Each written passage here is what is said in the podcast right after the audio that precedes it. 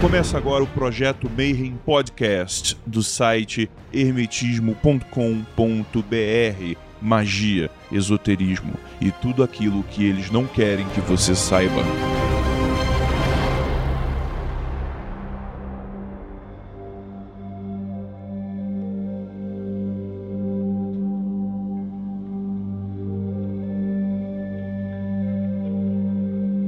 Bom dia para quem é de bom dia, boa noite para quem é de boa noite. Eu sou o Rodrigo Grola e nós estamos mais uma vez aqui no projeto Mayhem. E hoje, um tema muito pedido, muito aclamado aí pelos nossos ouvintes. Hoje a gente vai falar de tarô. E tem mesa cheia hoje, porque além da equipe tradicional que começa com o COS, e aí, galera, sintam-se amados porque hoje tá calor pra caramba. Marcelo Dodébio. E aí, Grola, tudo belezinha? Tiamat. Salve todo mundo. Hoje a gente tem convidado, estamos aqui também com o Atom Gondim. E aí, Grola, beleza? Maravilha. Pessoal, eu já vou falar de antemão. Da mesma forma que a gente fez aquele episódio lá atrás de astrologia, a gente falou, cara, não dá para falar de tudo, é uma introdução, a gente vai falar de alguns tópicos e vamos trabalhar mais em outros episódios posteriormente. Segue a mesma ideia. A gente vai dar hoje uma introdução geral, uma explicação geral sobre a, a, a tradição, a natureza do tarô, falar um pouquinho de por que, que você deve estudar, estudar tarô, mas a gente não vai se aprofundar ainda nos arcanos, em sistemas, em outras coisas. Então, não adianta reclamar depois, ah, porque vocês não falaram disso ou daquilo. Calma, tudo a seu tempo. Então, sem recadinhos hoje, a gente vai direto começar. Quem quer abrir hoje falando sobre tarô? Acho que nada mais justo de que nosso convidado abra a discussão a respeito de tarô e da sua utilização. Seja muito bem-vindo a Tom, muito obrigado por participar conosco. E eu gostaria de saber um pouco de você com o tarô. Valeu, Tiamat. Valeu, Marcelo. Valeu, Cos. Valeu, Grola. Galera, bom, de uma forma geral, o, o que a gente entende por tarô hoje é, um, é uma construção que vem ao longo dos séculos. E é, eu tenho certeza que a gente vai debater muito mais sobre isso aqui. É, me sinto muito confortável, inclusive de, estar rodeado de pessoas com sabido, sabido conhecimento sobre isso. E poder utilizar o tarot como ferramenta, seja terapêutica, seja divinação, um instrumento magístico tão importante, sem dúvida nenhuma é, é, uma, é uma possibilidade que nós temos de adentrar um pouco mais na, na, naquelas perguntas que nós normalmente nós não teríamos coragem de fazer a nós mesmos.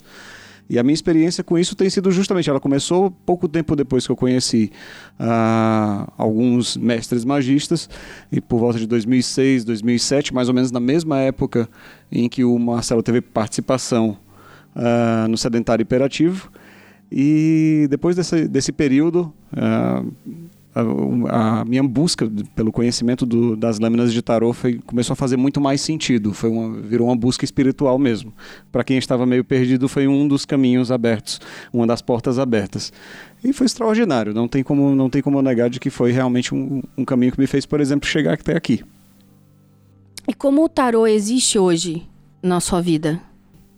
Olha, além de ele ser uma, uma das ferramentas que eu ainda faço pleno uso, né, não só como ferramenta magística, mas de, de, auto, de autodesenvolvimento, é, eu, uso, eu faço uso também, inclusive, para fins um pouco mais profanos, diria, para entender melhor situações do dia a dia.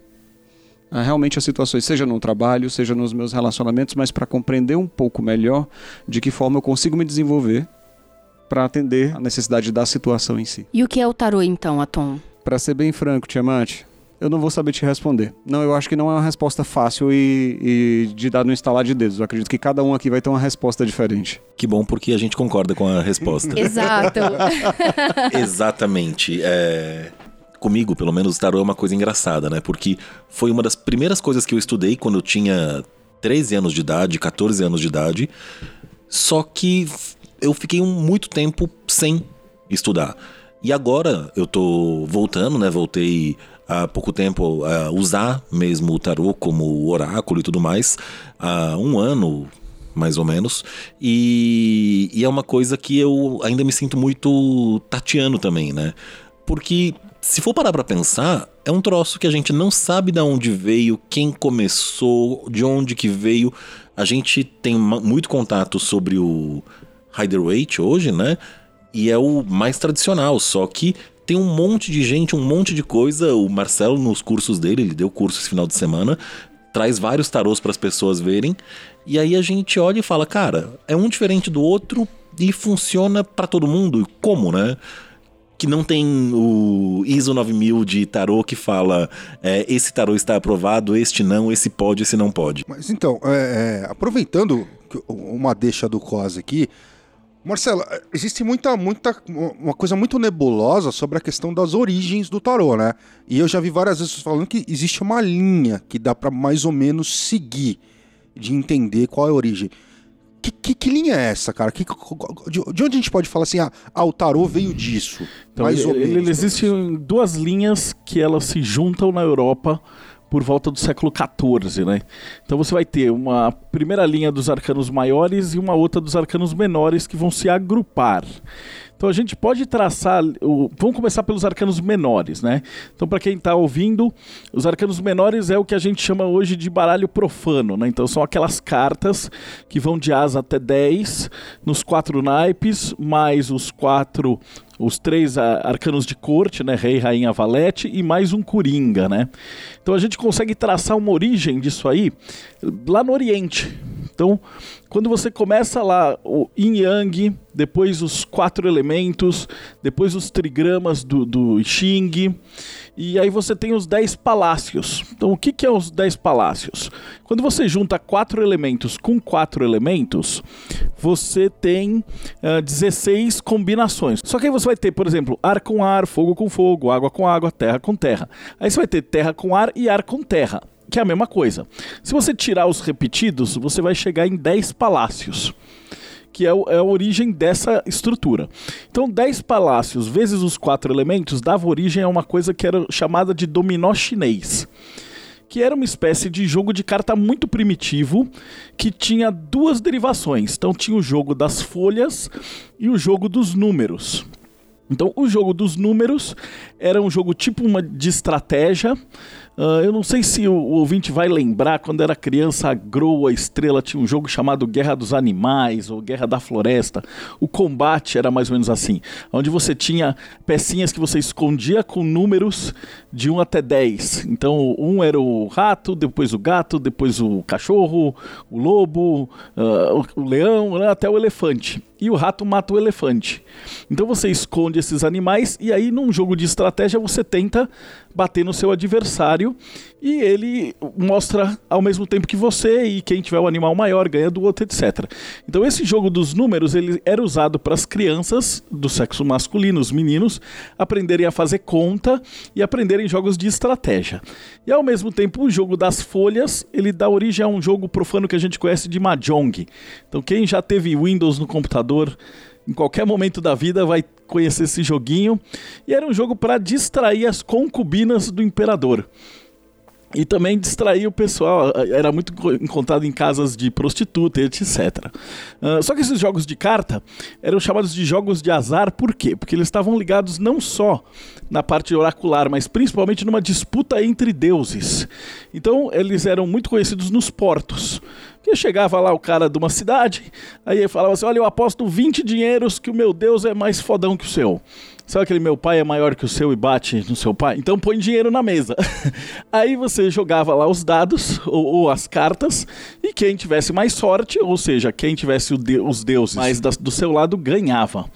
Uh, então esses dois jogos eles vão uh, passando do, pelo, pelo Oriente, eles vão se transformar num deck mameluco. Então ele, ele vai para os muçulmanos e ele chega ali na Europa a partir uh, do sul da Europa, quando os muçulmanos entram pela Europa. E aí ele acaba chegando na Itália. E é curioso, fazer até um parênteses, que a origem do tarot está ligada com a origem do xadrez na Europa. Que quando eles receberam era um jogo hindu chamado Chaturanga, que quando chegou uh, já modificado na, na Itália, os bispos olharam e falaram assim: pô, muito, muito bonito esse rei, essa rainha, mas esse barco de guerra não tá legal. Cadê os religiosos? E aí trocou-se o barco de guerra pelo bispo. Que é por isso que o bispo ele só anda na linha preta ou na linha branca, porque era um barco. Então essa era a lógica. E também eles falaram: o que é esse catso desse elefante? Põe torre. E também responde uma outra grande dúvida do tarô, que é por que diabos a torre anda. Né? Enfim, Essas cartas elas chegam ali na, na Itália, por esse ponto. Então agora eu paro os arcanos menores, vamos para os maiores. Então existia toda uma, uma filosofia de ritualística que vem dos gregos, passa pelos romanos e vem toda essa parte de hermetismo através da alquimia que ensina o autoconhecimento através de imagens e através de alegorias. E entre essas alegorias, uh, dentre uh, quando isso mistura né, com a cabala judaica, com as letras do alfabeto, né, a gente vai ter aí 22 letras. Só que no hebraico, depois o Cos vai dar uma forcinha aqui, uh, as letras elas não são fonemas, elas são ideias. A ideia da. Eu imaginava que ia chegar nisso em algum momento, porque tem alguns problemas na história toda. Primeiro, é... não existe alfabeto hebraico. Isso é uma coisa que é meio estranha pra gente, porque, ah, alfabeto hebraico, alfabeto hebraico, alfabeto hebraico. O alfabeto hebraico não é hebraico. O alfabeto hebraico foi tomado do aramaico, né? Foi emprestado, por assim dizer. Então, as 22 letras do alfabeto hebraico são 22 letras do alfabeto aramaico e que algumas têm som semelhante, outras não, tudo mais, porque foi adaptado. O alfabeto aramaico, tu, todo alfabeto veio dos fenícios. Né? Eles que inventaram lá, em algum determinado momento, com 22 é, letras. Só que essas 22 letras para eles eram letras, elas eram números e elas também traziam uma simbologia. Então, assim, você tinha, por exemplo, o Gimel, que era o camelo, que era uma representação que eles usavam, que muito provavelmente é uma. É readequação também do alfabeto egípcio, né? Porque eles que tinham muito essa coisa do alfabeto, então você tem lá, esse aqui é o olho. Ah, o que, que o olho é? O olho significa essa letra aqui qualquer. Então, naquela época, que eles não tinham essa separação ainda entre números e letras, era tudo uma coisa só.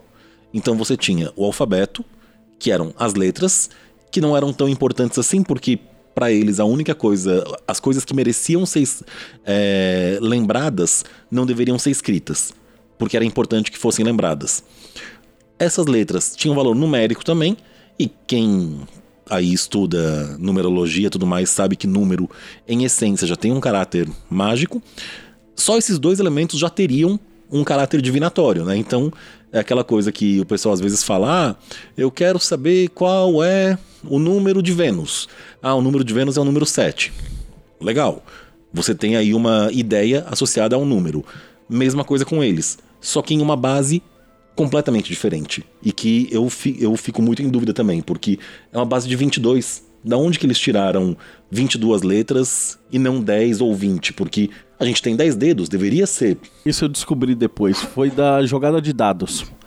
Quando começam os dados como sorte, na Grécia eles tinham as combinações de, de números que davam 21, né, a combinação de 2 a 2 de cada dado, e caso o dado saísse fora da, da, do limite ali do círculo, ele era o, o, o Aleph, o, o sopro, né, o Coringa, que ficou até hoje no, no profano, né? É, a análise combinatória de dois dados dá 21 possibilidades. 21, exatamente. E aí o que que tinha? Tinha um negócio chamado PSOI. Eu, eu, eu tenho uma outra loucura aqui que aparece, veio na minha cabeça que também tem uma... Pode ser.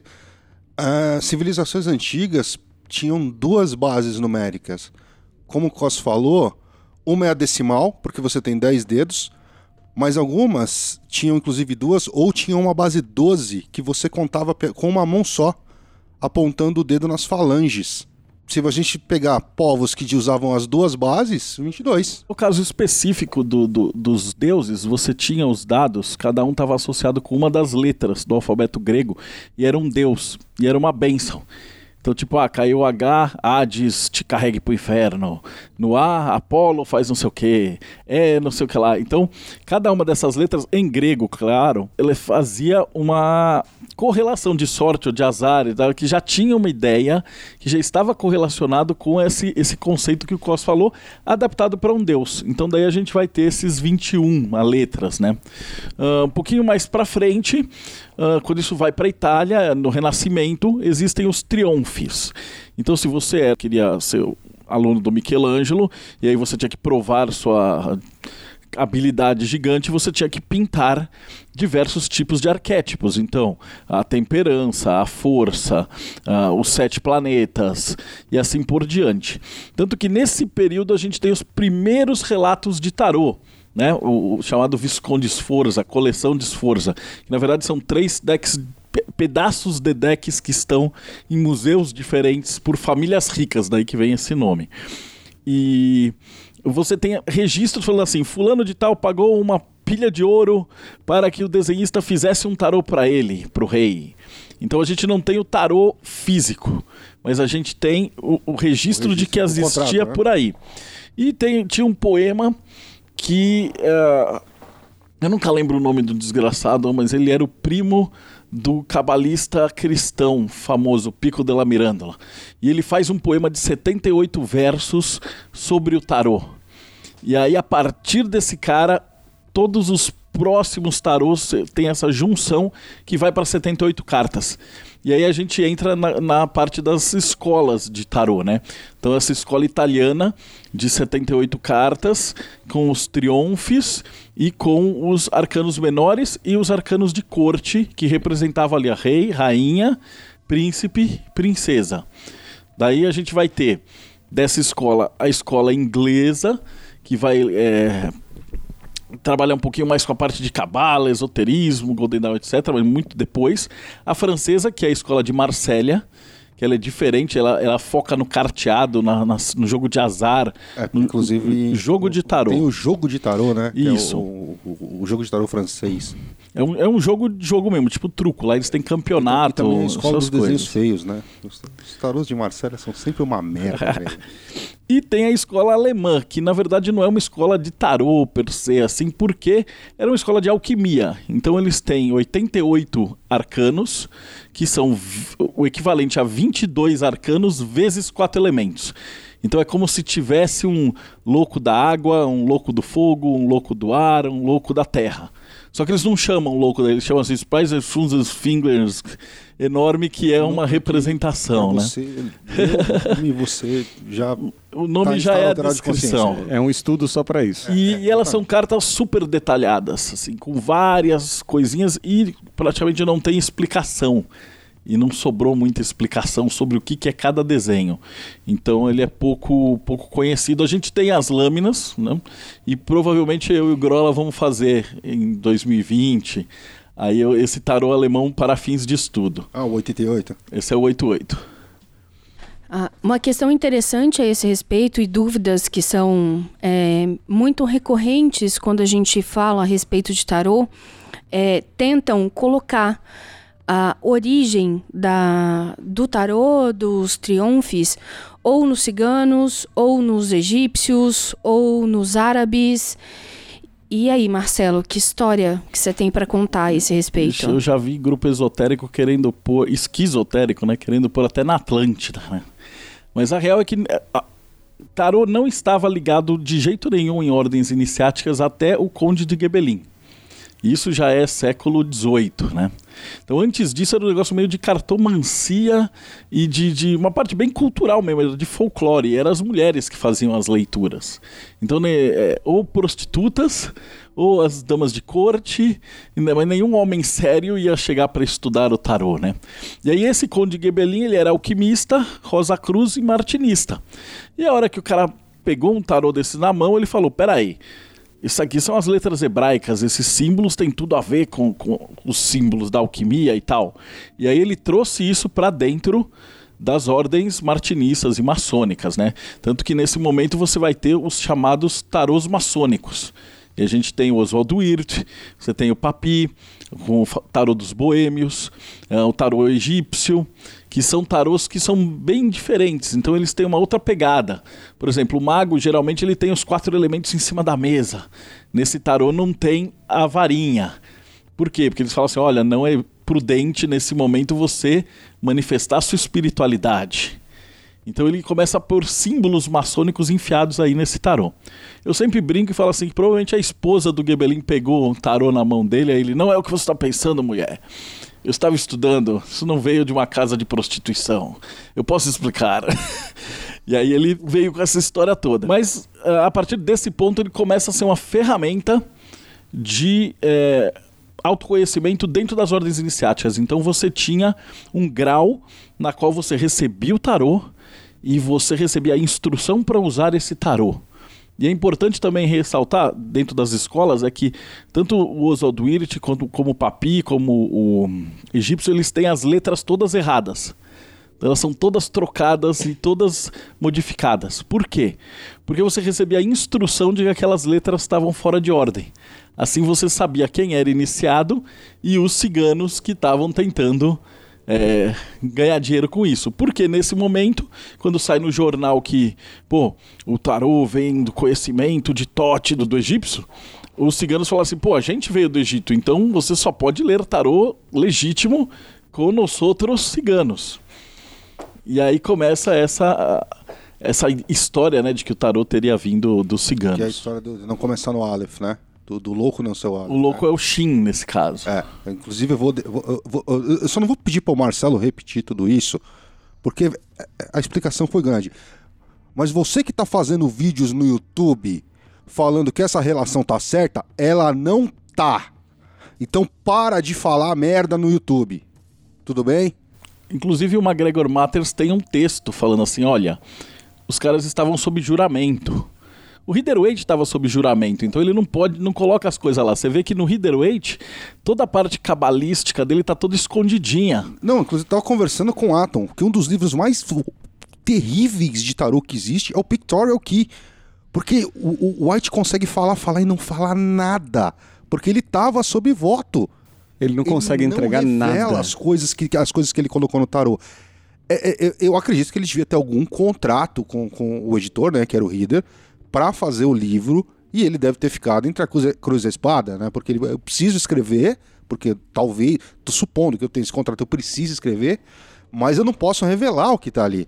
E eu acho isso interessante, na verdade, porque quando a gente olha, a maior parte dos livros que servem como base de estudo do, do tarot, seja a versão Rider-Waite ou a versão que veio depois Waite Smith, ou a, a própria versão da, da Pamela, que foi a ilustradora das cartas, Todo, geralmente os livros eles são bem incompletos, eles têm, eles usam de muitos subterfúgios para chegar a algum ponto, eles são incompletos quando eles vão descrever as cartas de uma forma geral. E, e assim, você, você se tiver um olho ligeiramente mais treinado, você nota que, peraí, tá faltando informação aqui tá faltando informação aqui. Então, a, a, menos que você esteja iniciado em alguma ordem ou faça parte de um grupo de estudos focados em tarô, tem muita informação que ficou meio que perdida ali pelo meio. É, ela só aparece de verdade mesmo com o do Crowley, que é o tarô Bambambam. Né, o, o, o, Crowley, magão da porra lá, como diria o Keller. Ele preocupado com o voto de silêncio. Ele tava nem aí Ele colocou tudo lá. Então tem yoga, tem asana, tem letra, tem símbolo, tem tudo ali. E depois do boom da década de 70, onde a gente tem, sei lá, 95% dos tarôs que foram feitos até agora, até a linha de produção da Luiz Carabel, que segue o a, inglês. A, a, a, parte técnica? É. é. eles usam basicamente um, um, um, papel folha inteira germânica que cabem 80 cartas impressas em uma folha. E aí eles desenvolveram. É, as máquinas de corte, e assim, tem no, no, no, na página do YouTube, há muito tempo a Luiz Carabel publicou um vídeo mostrando esse equipamento deles, e eu verifiquei há poucas semanas e tá lá esse vídeo ainda. E assim, cara, pra, se você que tá ouvindo aí gosta um pouquinho de produção gráfica, cara, é, o equipamento é surreal, porque a máquina pega uma, uma folha inteira, um tarô impresso em uma folha, corta, ajusta, junta ela cai na alceadeira, é xirincado e o deck tá pronto. É uma coisa magnífica, né? Se contar dos Marcélias que eram impressos, né? Uma vez alguém me perguntou, pô, tem significado nas cores do Marcélia, que algum é verde, vermelho, outro é azul, vermelho, preto. Falei, cara, são as cores da França ou da Itália. Porque o cara fazia xilografia, né? A, a xilogravura. xilogravura. Você não, não tinha... o, o tarô de Marcélia original, ele era um treco de madeira que o cara passava tinta e batia igual carimbo. Por isso que é tão feinho, né? Então, e a galera não entende assim, é, é, você não tinha tecnologia gráfica o suficiente para fazer um processo que, que tivesse cores ricas. E você fala, ah, mas isso é uma coisa antiga? Não, o Reader White original da Pamela tem o mesmo problema com cores, porque lá em 1909, quando ele foi lançado, você não tinha tecnologia gráfica para criar uma, uma, uma, produção com cores, sei lá, lindas como a, a US Games ou a Scarabeu faz hoje. Então, senhores, retomando, é, a maior parte dos estudiosos, para o entendimento geral, compreende que existe uma fundamentação iniciática do tarô. O que nós entendemos pelo caminhar da história é que esse conhecimento iniciático estava segmentado e separado. E Uh, com os estudos é, mais modernos a respeito da sua origem, nós temos diversas, a gente aponta para diversas diversos pontos ou momentos na história onde o tarô ganha uma nova faceta ou uma nova gama de símbolos e signos para se tornar o que é hoje. É, nós não podemos atribuí-los à origem cigana, é, apenas, já que os ciganos só adentram na Europa a partir de 1417 e nós temos um estudo baseado na simbologia egípcia só a partir de 1750. Então, o que nós temos é um compilado, uma união de signos e símbolos, de ordens iniciáticas, de estudos complementares que, graças a, as grandes caminhadas da humanidade e misturas culturais originaram o tarô que nós conhecemos hoje. Então, não é incomum é, para os estudiosos atribuírem a origem do tarô, do tarô ao século XII a 1880 aproximadamente. Todos concordam? Sim. Eu vou aproveitar uma coisa que você falou, que ficou uma dúvida aqui, que, que para falar, Marcelo. Você falou que foi o Gebelin que trouxe para as ordens iniciáticas, certo? É isso? Isso, ele foi o primeiro cara que começou a fazer, ele chama tarô de Etélia. Mas, mas quando, é, é, nessa, nessa, nesse movimento de trazer para as ordens, ele, ele trouxe só com o, cara, o, o, o, o caráter iniciático ou o, o caráter divinatório ele também levou para as ordens? Então, eu acho que não, porque pelo menos nos livros de ordens que eu vi, ele não, não trabalhava assim como a gente trabalha hoje para tipo ver o futuro entre aspas, né? A gente depois vai comentar a nossa visão do tarô, mas o tarô a, visão a coisa mais fraquinha que você pode fazer com o tarô é prever o futuro. Ele tem tantas outras utilidades muito maiores, né? E, e naquela época ele era meio que usado para entender a alquimia. Então você usava, por exemplo, a metáfora da rosa e do jardim. Então fala assim: trate o seu corpo como se fosse um jardim. Então você tem que ter luz, que é acreditar em Deus. Você tem que ter água, que é nutrir-se de boas emoções. Você tem que ter terra, que é um conforto material. E aí você tem que tirar as ervas daninhas, que é para tirar os caras ruins de perto. E aí tem que pôr um adubo, etc. Tá, tá, tá. Então as ferramentas e os desenhos que tem nesse tarô eram usados como métodos de você passar uma lição.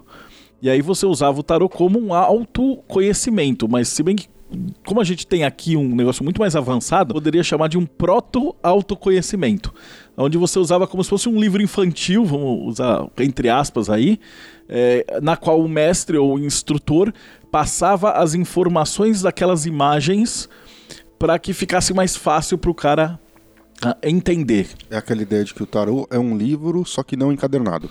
Isso, é o famoso livro de Tote, né, que o Crowley chama. Tem uma coisa também nesse sentido de origens do tarô, né? Óbvio que a gente não tem condição de saber onde começou. A gente sabe que o tarô que a gente conhece hoje como o mais famoso é o Rider-Waite, e aí a gente consegue traçar isso até o século XII, mais ou menos, beleza. Sem nenhum problema. Agora, a gente, se a gente pegar as cartas propriamente ditas, a gente vê que a gente tem elementos imagéticos de diversas culturas. Então, por exemplo, a gente tem lá o julgamento, que tem um anjo tocando trombeta. Que a gente não sabe exatamente de onde vem, mas a gente tem referência disso no, é, no Apocalipse, mais ou menos lá em pouco depois de Cristo, ok. A gente tem lá na Roda da Fortuna uma esfinge. E a gente tem uma referência disso no Egito, né? A gente também tem a esfinge na Babilônia, que também provavelmente foi a origem. É, a gente tem o carro. Então, assim, se a gente for pegar esse, essas imagens que a gente tem misturadas, né, juntas, a gente pode ter uma ideia de que, é, no mínimo, veio de algum lugar que conhecia o Egito, porque tinha esfinge. O que abre um outro problema, que é se passou pela Europa, você imagina a pessoa estudando lá ou vendo as cartas ou o que quer que seja, o que, que é esse bicho aqui? Que tem uma cabeça de leão, uma asa e um corpo de cavalo. Ah, é, não sei. Então, provavelmente teve mudanças, só que dá para trazer uma origem razoavelmente antiga e não a distrita Europa, porque tem coisas lá que não são da Europa. Até porque, apesar de a gente saber que tinha mais comunicação na época do que a gente imagina, com com variações, né? Que não, dá, não tem tanto conhecimento a respeito dos lugares e tudo mais nesse sentido. Então, essa essa brincadeira de tentar identificar as imagens, os símbolos que estão lá no meio e tentar chegar a um resultado, alguma pista de onde veio, também é uma brincadeirinha interessante aí para os ouvintes. Eu gosto de estudar o tarô colocando ele em várias imagens diferentes em ordem cronológica. Então você percebe que, por exemplo, o eremita, no começo, ele carregava uma ampulheta. E ele estava mais próximo de Saturno do tempo. E aí depois no Marsella pode ser que alguém desenhou muito ruim a ampulheta e aí transformaram numa lamparina. Que essa história da lamparina faz referência a aquele mito do Diógenes. Diógenes que era o cara que usava uma lanterna para encontrar uma alma honesta. E, também tem o Atalanta Fulgens, que é uma, um quadro bem muito famoso da alquimia que mostra o cara com a lamparina perseguindo umas pegadas e aí uma mulher com um, um buquê gigante que está andando, que é a inspiração. Então percebe que ele pega elementos de muitas culturas que trazem isso aí e tudo isso junta num arcano só. E continua juntando, né? Hoje em dia você tem elementos pops.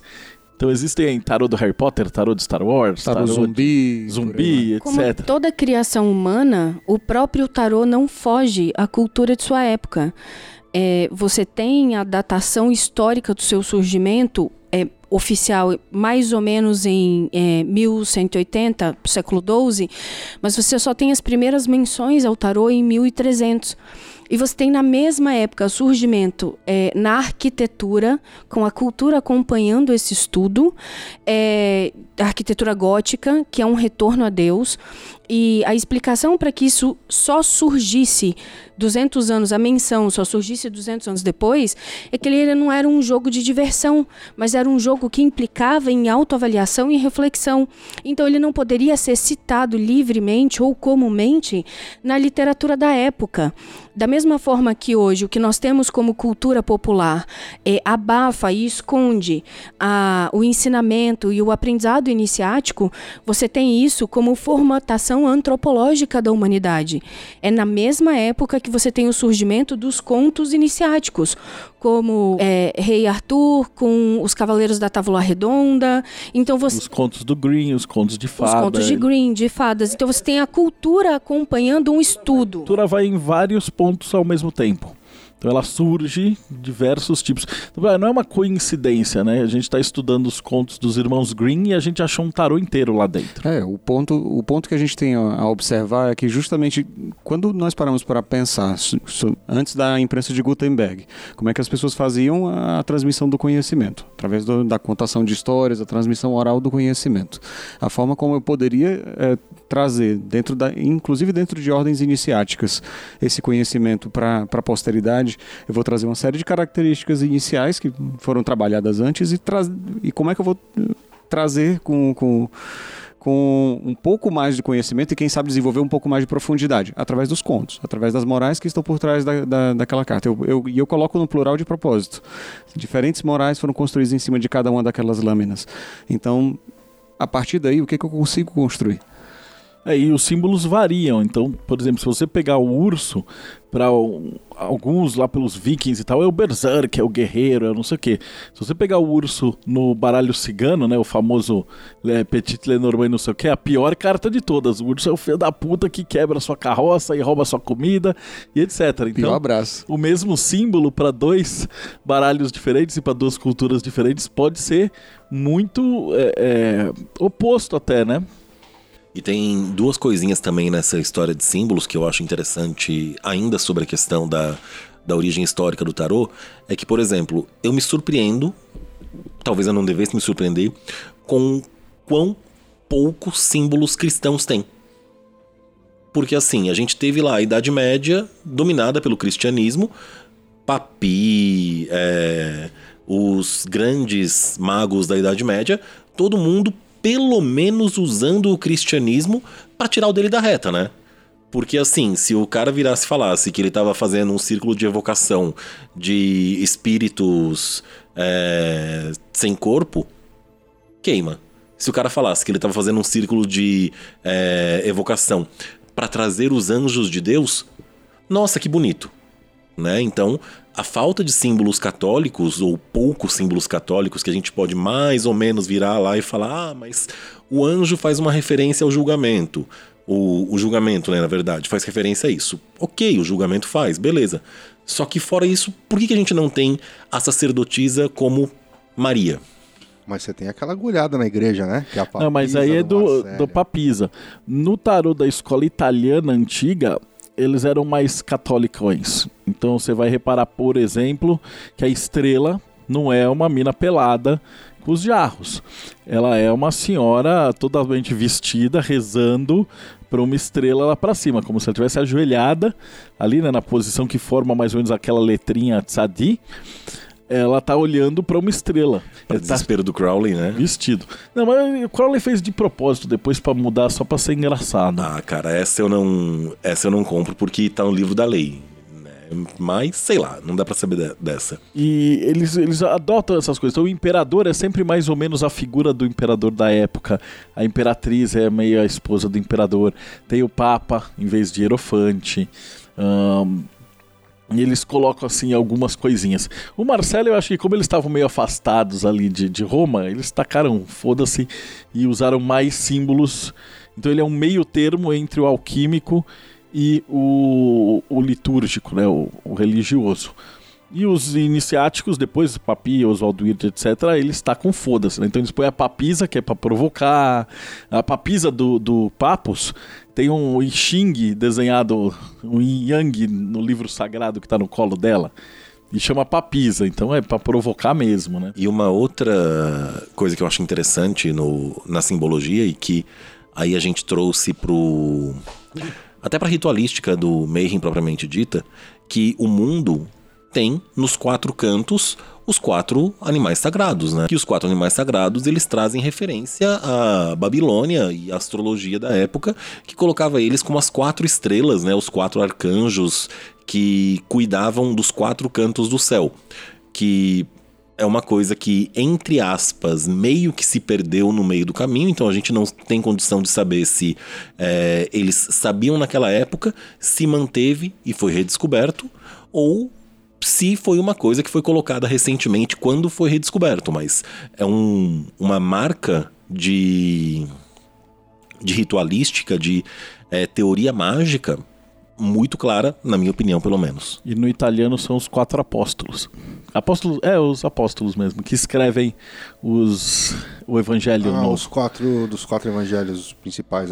Os quatro animais principais. Né? E isso é engraçado, porque nos, no próprio Apocalipse, ele faz referência aos quatro animais que estavam olhando. E tinha lá o boi, o leão, o anjo e a águia. Bom, agora sim, para o ouvinte entender uh, a importância desse, do, do estudo do tarô, eu queria que cada um falasse um pouquinho, dentro da, do, do seu entendimento, como o tarô funciona. Porque a gente sabe que vão ser. Cada um é, é uma questão muito pessoal. Cada um vai enxergar isso dentro dos seus próprios paradigmas. Então eu queria que vocês falassem, para vocês, como ele funciona e qual a importância deles. Quem, quem quer começar? Eu vou, eu vou ser muito franco ao dizer que eu entrei no, na, na, no estudo do tarô justamente através do ceticismo.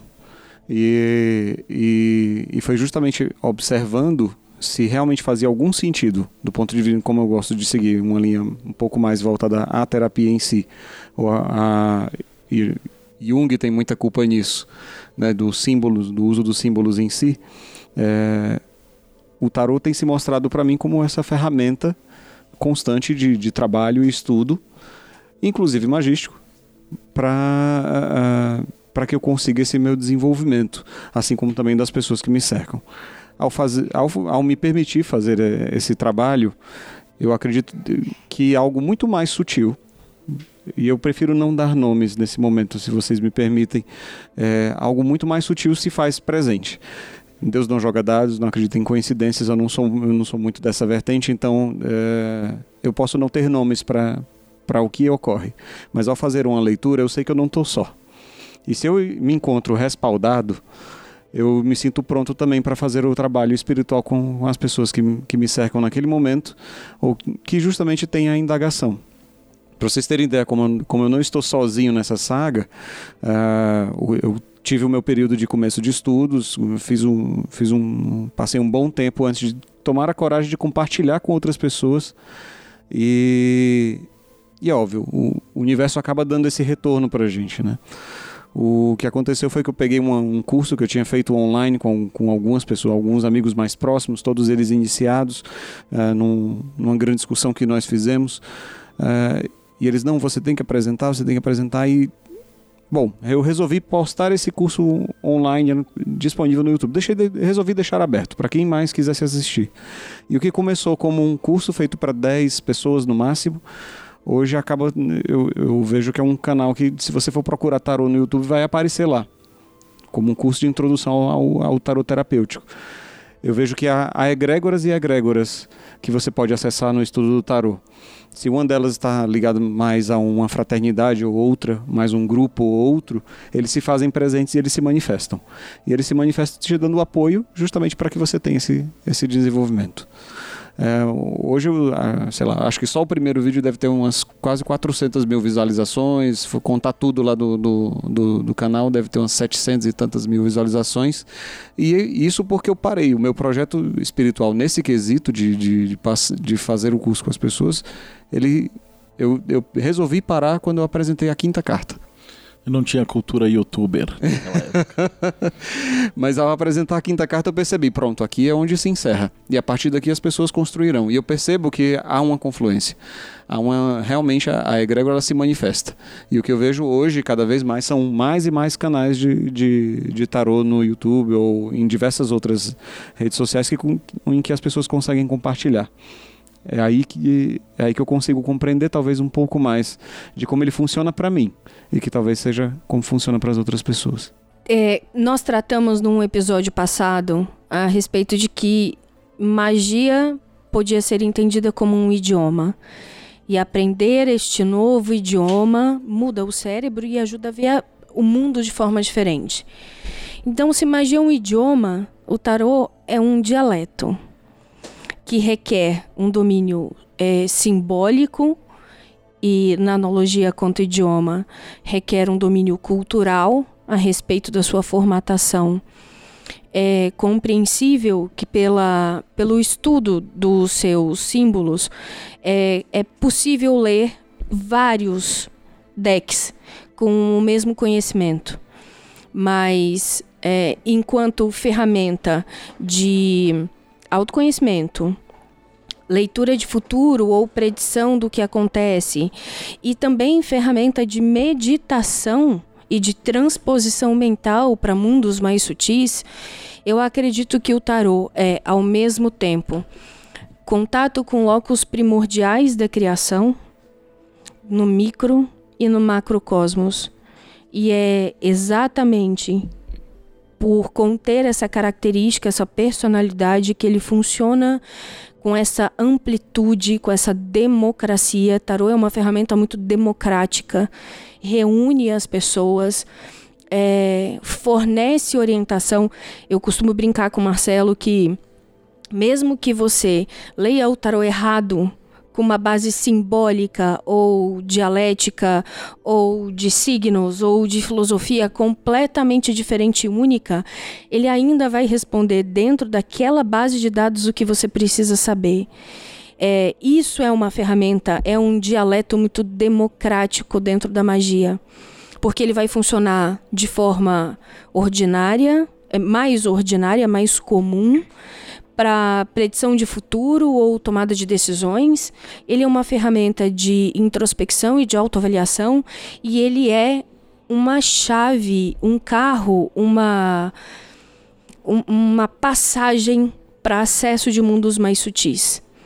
É, eu coloco essa característica de micro e macrocosmos no ponto focal da magia de utilização dos, do tarô, que é o próprio magista. Ele é micro e macro ao mesmo tempo. E o tarô é o indivíduo, porque o indivíduo também está na árvore da vida. Então, ele responde o macro e micro para dentro e para fora e funciona como foco da vontade do magista. Então, o tarô funciona porque a vontade e a, o consciente desperto é que necessita de respostas. Eu gosto de pensar que quem responde do outro lado é o seu eu superior. Eu gosto de pensar que existe é, uma liga universal que a gente pode chamar de Deus de, e de qualquer nome, de SAG, mas que existe uma força invisível e que vive ao mesmo tempo nesse plano em realidades mais sutis. E que quando você utiliza o tarô, você está utilizando chaves concretas para acessar esse mundo sutil. É, eu já vi coisas incríveis acontecerem com orientação do tarô. Eu já vi grandes predições. Eu já vi coisas que seriam chamadas de coincidências absurdas. A teoria dos grandes números explica. Mas o fato é que toda vez que existe um, um compromisso de consultar essa sabedoria, as chaves respondem conforme a consciência de quem está lendo. E aí, neste tocante, é, eu vejo o tarô funcionando assim: é, sangue pulsante é, nas veias da magia. Eu comecei aí o podcast falando que provavelmente sou um dos que menos entende de tarô na mesa e mantenho, né? É, o que eu acho mais interessante na, na ideia do tarô, assim, para mim, pessoalmente, entra mais ou menos na seguinte ideia. Imagina que você está cozinhando, né? E aí você tem, por exemplo, um prato de sopa. Né? Esse prato de sopa, ele tem água, frango, batata, cebola, alho, pimenta e sal. Beleza, tudo lá no, no seu equilíbrio. Imagina que você pega uma concha de sopa e toma. Ok, é gostoso, é agradável, sustenta, nutre, beleza. Só que ao invés de uma concha de sopa, eu quero que você imagine agora que é uma concha de sal. Não é agradável, e não bastasse não ser agradável, é, se você tiver um problema de saúde ou mesmo só a, a quantidade, venenoso. Né? Sobe a pressão e tudo mais. Quando a gente fala de é, magia, a gente precisa de símbolos para lidar com isso.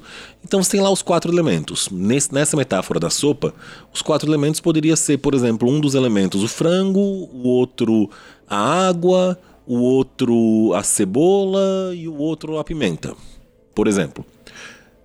Quanto mais você separa, mais puro você tem a realidade. E quanto mais puro, mais intenso que é o entendimento daquilo. Então o tarô é, na minha opinião, um recorte da realidade. Eu poderia dividir a realidade em quatro elementos? Poderia. Poderia dividir em sete planetas? Poderia também. Poderia dividir em doze signos? Também. Poderia dividir em 22 arcanos? Também. 76, 78 cartas no total? Também. Quando você fala em 78 cartas, você tem um dos elementos mais precisos que a gente tem, mais puros e, consequentemente, mais intensos e, consequentemente, também mais fortes. Então, sem prejuízo do tarô como oráculo, como ferramenta divinatória e tudo mais, que às vezes a gente até passa como se fosse uma coisa menor, o que francamente eu não acho. Eu acho que é, é uma é uma forma que você tem de se abrir para o mundo. Quando a pessoa pergunta: Ah, eu quero saber se é, a minha esposa está me traindo com um jardineiro.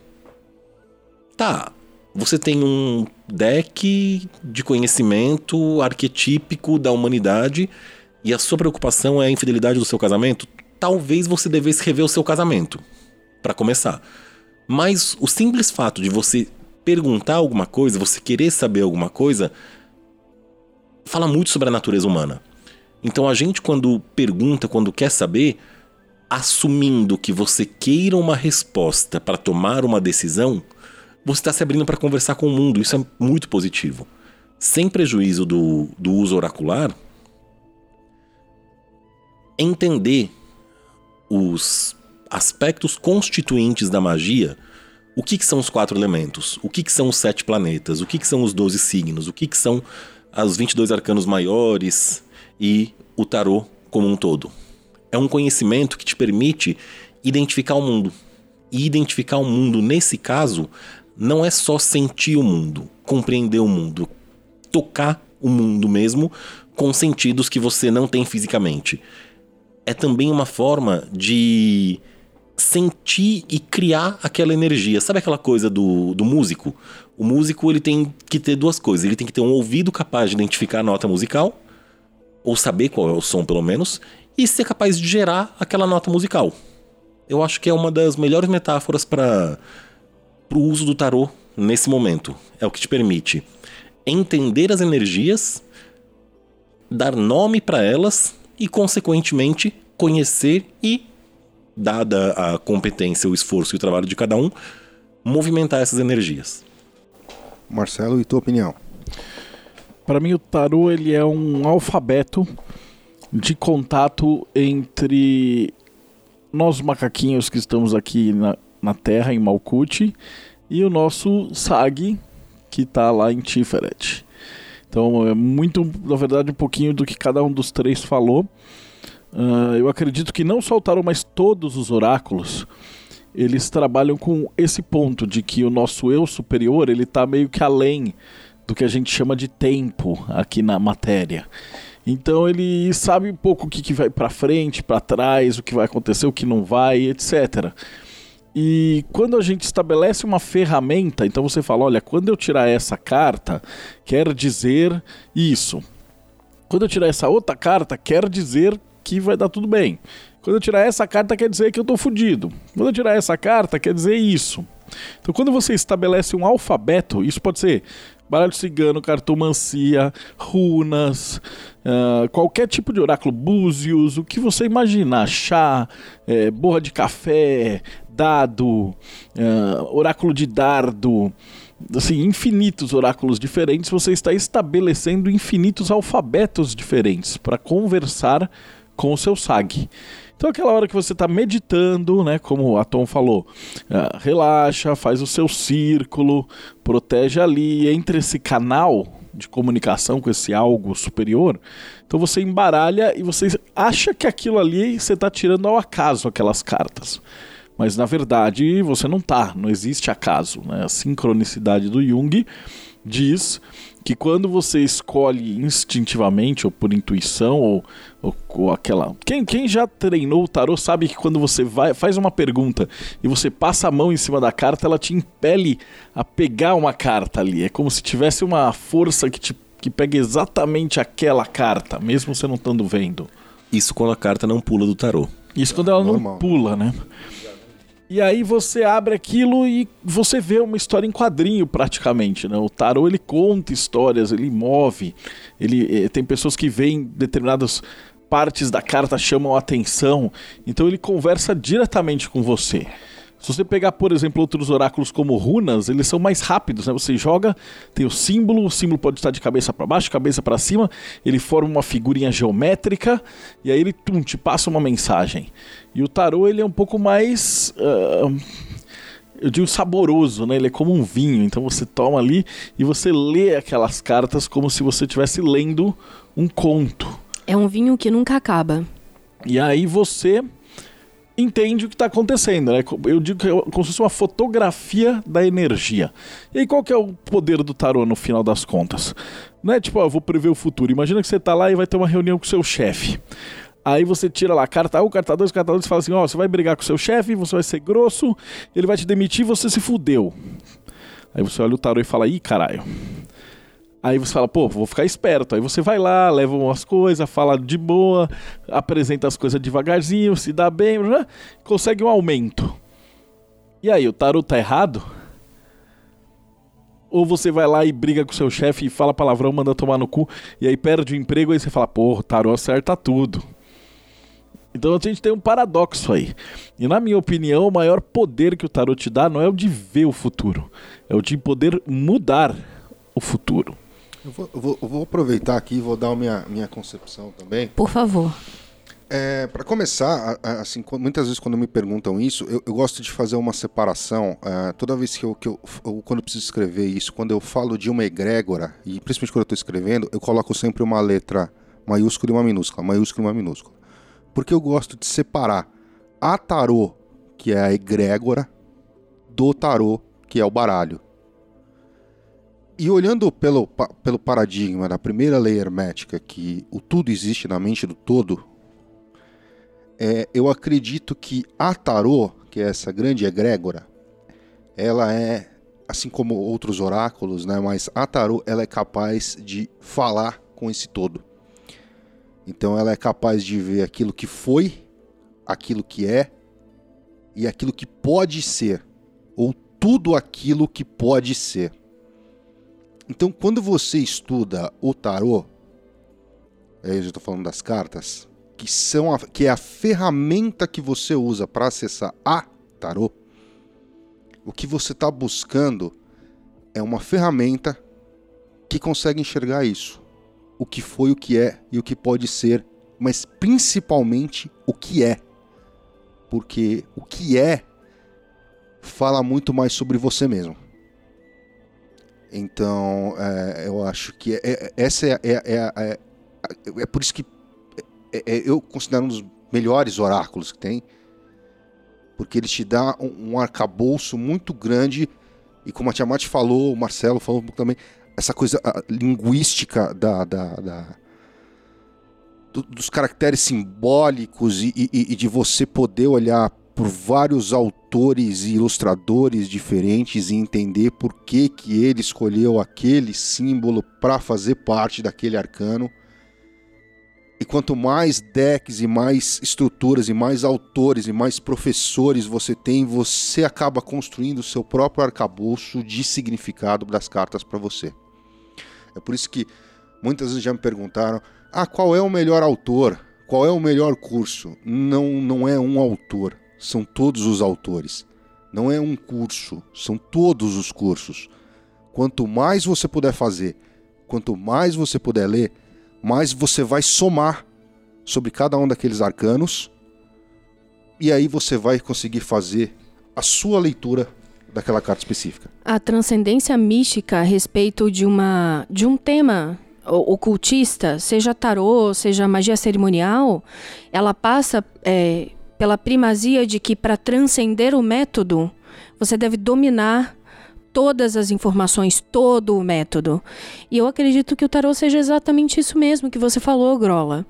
Para que você tenha o arcabouço simbólico e linguajar para ler é, essa energia de locus primordial da criação, você primeiro deve buscar dominar tudo o que se escreveu, o que se sabe a esse respeito, para assim poder transcendê-lo com o seu próprio método. Por isso que eu falo que na bibliografia, é lógico que tem autores muito bons, mas dentro do possível, lê a todos. Mesmo um que eu sempre cito, sem citar o nome, que é um que eu acho horrível, que é Cosa, ele tá falando com você. É, não, é, não, é, não tô falando desse não, não, não tô falando desse não. Eu tô falando aquele, aquele que fala que tarô não tem conexão com nada, que fala que tarô com astrologia não existe, que tarô com cabala não existe. Eu tô falando desse.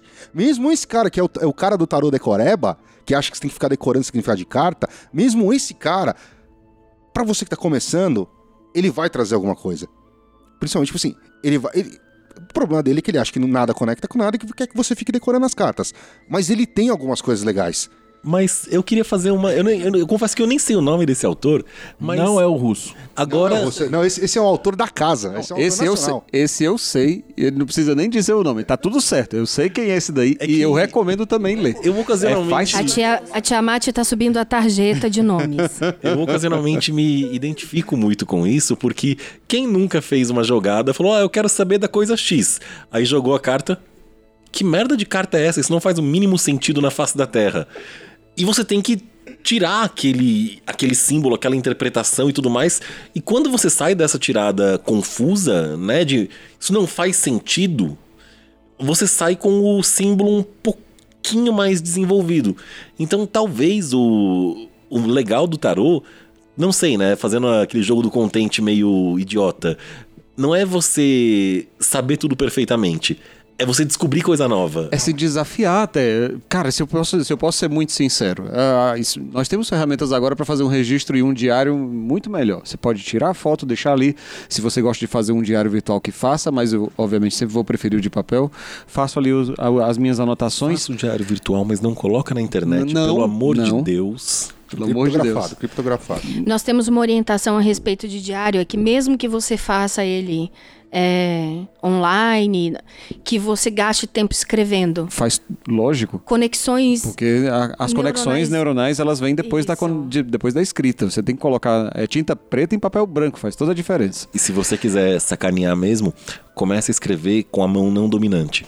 Pronto, excelente, excelente. Mas, mas vocês não se sentem insultados quando vocês vão fazer uma leitura de tarô e você olha para aquela carta e, cara, não, não entendi eu não entendi o que essa leitura aqui quis me dizer. Eu sei que fui eu que decidi quantas cartas eu ia puxar, eu sei exatamente que tipo de leitura eu ia fazer, mas, cara, me senti insultado de não conseguir entender isso eu, aqui. Eu aprendi uma coisa com o Cos. Tem abril, tem abril. É. Eu aprendi uma coisa com o Cos. O Cos, uma, uh, um tempo atrás a gente estava conversando e ele estava falando que às vezes o tarot pode estar influenciado. Eu descobri também que é, Bom, obviamente todo mundo entende que cada baralho às vezes tem sua própria energia, vamos dizer assim, sua captação eu descobri que às vezes não é que você não está entendendo.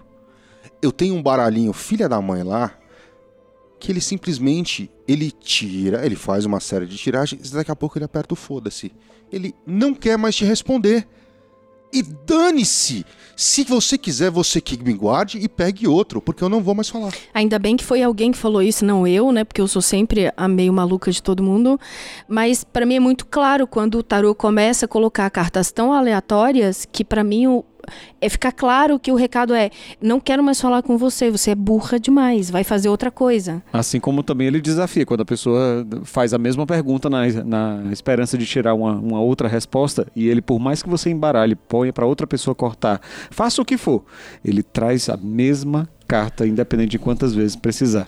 Ou ainda a resposta é: a resposta é essa. Se você não quer ouvir, não devia ter perguntado. Não, e, e, a carta? Tive, tive uma experiência há pouco tempo atrás, foi o meu primeiro curso de, de, de tarô, né? A primeira vez que eu dei aula de tarô. E a gente passou o exercício da carta do dia para a pessoa aprender a lidar, a, a, entender os símbolos daquela carta. Uma aluna me mandou uma mensagem: Grola, há quatro dias eu embaralho os arcanos maiores e tiro e tá saindo louco. Não, não mas assim, saiu? Não? não, não, nos quatro dias seguidos saiu a mesma carta. A minha primeira coisa foi: peraí, deixa eu falar, deixa eu procurar aqui análise combinatória, deixa eu ver qual a chance disso acontecer. Ela é um pouco menor do que da pessoa ganhar na Mega Sena. Eu falei, olha, eu não sei o que, mas eu acho que você precisa se inovar em alguma coisa. Então, as características sobre a personalidade do tarô e de quando você adquire o hábito e o comprometimento de escutar uma orientação superior, é, dá uma uma gravação inteira, porque as lições que a gente aprende quando o tarot não quer falar são tão valiosas quando ele fala. Mas eu quando queria. ele dá porrada na sua cara, não é legal quando ele faz isso. Eu sempre pergunto que pra pessoa que me pede pra ler tarô, você tem certeza? Eu também, eu também. Você tem certeza que você quer ouvir o que ele vai falar? Porque eu não vou poder mentir, então. Você tem certeza? Mas eu queria fazer um adento sobre uma coisa que eu aprendi hoje e o mago aprende todo dia alguma coisa. E hoje eu precisei é, vasculhar uns grupos de Facebook atrás de uma coisa que eu estava procurando. E eu percebi é, um ponto em comum entre todos os grupos do Facebook. Todos os grupos têm pessoas perguntando, é, um post de uma pessoa, várias pessoas perguntando a foto de um livro e este livro é bom, vale a pena, devo lê-lo? E você estava falando sobre referência de tarô e de que tudo ensina alguma coisa. E hoje eu parei para pensar de como as pessoas não leem mais. Elas não. É, se permitem desenvolver a própria criticidade. Eu não sei que momento é esse da nossa história onde as pessoas não confiam mais em si mesmas para o desenvolvimento da criticidade diante de um material escrito a ponto de colocar num grupo qualquer de internet com pessoas completamente desconhecidas a avaliação do que elas devem ler ou não. E o pior é que qualquer retardado que falar sim ou não o cara segue cegamente. Ele Esse não é tem o problema. mínimo de criticidade. Esse é o problema. E eu acho que o tarô é, é uma grande resposta para isso. E agora eu sei porque eu aprendi isso de tarde. Porque eu, eu entendi esse, esse comportamento coletivo à tarde. Porque o tarô é uma grande resposta para esse desenvolvimento da criticidade. Porque enquanto ferramenta de autoavaliação, de autorreflexão, de introspecção, de silenciamento do ego diante do seu público, porque todo mundo que tem uma rede social tem um público a quem servir, o tarô é uma grande resposta para cortar esses laços de distração com o mundo externo e voltar para si o desenvolvimento da própria criticidade. Eu não posso te falar que Madame Bovary é uma porcaria e que você não deve ler. Você deve ler. Aliás, eu amo Madame Bovary, mas é, é um exemplo aleatório. As pessoas devem desenvolver a criticidade e o autoconhecimento por si sós. Ninguém, nenhum desconhecido, nenhum mestre em lugar nenhum é dono do seu caminho. Desenvolva a criticidade. Eu fico imaginando o que acontece no fim do mundo. Não sobra um. Tem. Eu revi, né, uma, uma frase esses dias que eu não sei se é, é razoavelmente velha, mas que eu meio que discordo um pouquinho, Tiamat, aí da, dessa sua colocação do tarô como uma ferramenta de desenvolvimento da criticidade, né? Porque a, o meme, né, a piada era: é, nossa, você lembra lá na década de 80, 90, quando as pessoas não tinham internet ainda e elas achavam que o problema da humanidade era falta de conhecimento? Pois é, agora todo mundo tem acesso ao conhecimento e a humanidade continua horrível. Então, o problema não é a falta de conhecimento, o problema é a humanidade. E aí vem, ah, não, o tarô como ferramenta de criticidade. Teve uma história bastante tempo atrás, bastante nem tanto, vai uns 5, 6 anos atrás, que uma amiga minha veio, pediu para jogar tarô para ela. Ela queria que eu jogasse tarô para ela. Aí ela pegou virou: Não, porque. Sabe, eu tô namorando e eu quero saber se meu relacionamento com ele vai dar certo. Em um momento de ira, não muito evoluída espiritualmente, eu admito, eu peguei uma carta aleatória, abri na mesa, nem olhei pra carta. Falei para ela: Hum, não. Ele vai morrer daqui a um mês. Ela. Isso é verdade? Não, não é verdade. Nem sei o que essa carta aí tá aí dizendo. A minha pergunta é: por que, que você tá pedindo para jogar tarô para saber se vai dar certo? Se eu falar não, vai dar errado, você vai terminar? Não. E se eu falar sim, vai dar certo, você vai continuar? É. É. Não, mas se a minha resposta não vai mudar a sua decisão, por que diabos você tá me perguntando? Não precisa falar que eu não mantive amizade muito tempo com essa pessoa, né? Bom, é, existe uma sutil e deliciosa diferença de simetria, aí, problema de simetria, é porque a gente está considerando o tarô uma ferramenta de leitura para si mesmo, né? Eu compreendo o que você falou e concordo, mas é, aqui nós vamos considerar o tarô para uma, uma ferramenta como leitura para si mesmo e de autorreflexão. Eu acredito que ele seja, assim, uma ferramenta de desenvolvimento de criticidade, mas eu não confio na humanidade. Então, eu sou obrigada a concordar com você né, neste tocante.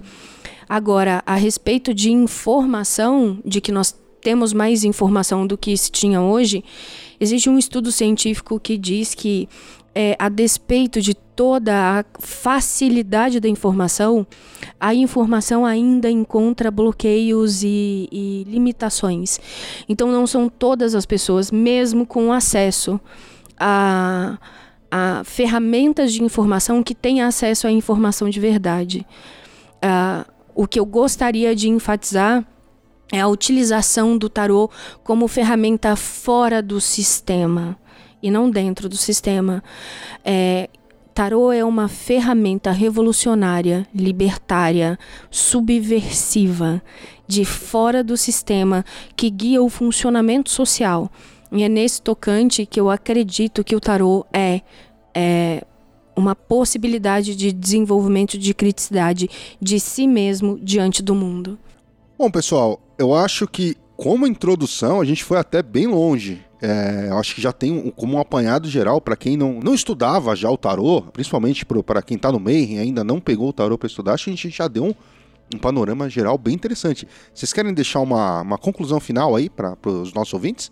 Olha, é, eu tenho certeza que isso vai gerar uma, uma discussão bem grande é, fora da, do podcast, né, no, nos grupos e mensagens e perguntas e tudo mais, quando o Grola virou e mencionou de que foi uma coisa que a gente aprendeu, né? Távamos nós quatro, eu, Tiamat, Deudébio e minha namorada, né, minha esposa, discutindo, né? Jogando tarô, não sei o que, dando resposta errada, dando resposta errada, dando resposta errada. Aí num momento de inspiração divina quase, a gente olhou e falou: Cara, eu quero uma resposta. O tarô está sendo influenciado, sim ou não? Virou pau, diabo. E aí isso foi uma coisa que eu nunca tinha visto, não sei se mais gente tinha visto, foi uma, uma novidade. Um choque. Pra gente, um choque. Existe precedente em outros oráculos quando a leitura oracular não está sendo feita pelos guardiões ou protetores da pessoa naquele momento e ele está sendo influenciado. O tarot está sempre influenciado. A questão é se ele está sendo influenciado por energias ordinárias, egóicas ou de sabotagem ou corruptoras. Essa é a questão. Eu acho que foi o mesmo choque que eu tive quando eu percebi esse, é isso que eu falei. Porque assim, eu, chegou um momento que eu parei e falei, cara, você não quer mais falar comigo? E puxei uma carta. É. E assim, é, em outros momentos de pesquisa e tudo mais, se você entra na parte de magia grimórica, tem um monte de autor falando que é, no lidar com as entidades, né, anjos, demônios, o que quer que seja, eles têm o dever de responder à pergunta feita com clareza, com determinação. Então, nós ainda não temos uma, uma teoria muito clara né, a respeito de como acontece isso, de ter influência sobre o tarô. A influência é sobre o tarô, é sobre você, é sobre a relação sua com o tarô. A gente não tem essa ideia, mas a gente vivenciou isso, tá? Foi uma experiência bem marcante, diga-se de passagem, de que, olha, é, pode estar influenciado e que é conveniente, mas não transforme isso em um desespero, em um medo, em uma paranoia, perguntar para o tarô antes das jogadas se ele está livre de influências e se ele não estiver, se vira vai tomar um banho de limpeza, limpa o ambiente, reza um terço, acende uma vela, faz uma oferenda para os ancestrais, para o seu Exu, para o seu anjo da guarda, o que quer que seja. É, é banho que, bem, transformação e banho de erva. Que costuma resolver. Mas a, a experiência em si foi interessante. Mas, fora isso, para fechar essa, esse é, bait né, que o Grola jogou no som, que eu tinha certeza que havia um monte de gente é, questionar isso e perguntar em inbox, já estamos nos adiantando aí. É, vale a mesma. O mesmo conselho, né? Se é que pode ser chamado de conselho que a gente falou quando a gente falou de magia prática e tudo mais. Pratica. Pratica. Meu, ainda que seja aquela, aquele exercício bobo, né, quase infantil de, ah, eu vou jogar uma carta no sábado ou no domingo para saber como vai ser a minha semana. Pô, mas você não está fazendo uma pergunta clara a respeito de uma entrevista de emprego, de um, uma briga, de alguma coisa séria e definida? Você vai jogar assim em aberto? Eu acho bom, porque você vai ter um contato com o arcano e vai ampliar um pouquinho a o conhecimento a respeito dele. Via de regra, a pessoa que se especializa em um tipo de oráculo, em um tipo de magia ou em alguma coisa, tende a se desenvolver mais, porque ela faz aquilo sempre, porque para ela é fácil. Então, quem aí tiver chamado, né, tiver vocação para a questão do tarô, divirta-se. Testa, brinca, faz, usa porque é bom. Tiamat, você fala ou a gente vai vai espancar o convidado de novo? Vamos espancar o convidado. A, fogueira, a fogueira é sempre do convidado. Suas Gente- conclusões finais aí. As minhas conclusões são, cara, é muito bom estudar o tarô.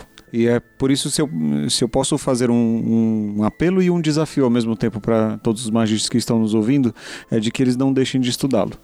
É, ele- ele pode ser visto como uma ferramenta entrópica, pode ser visto dessa forma, mas ele nunca deve ser visto como uma, da- uma ferramenta leve. Ele não é uma ferramenta só de entrada, ele não é uma brincadeira, ele não é um jogo que vai ser simplesmente descartado depois dos primeiros estudos no- de aprofundamento no simbolismo.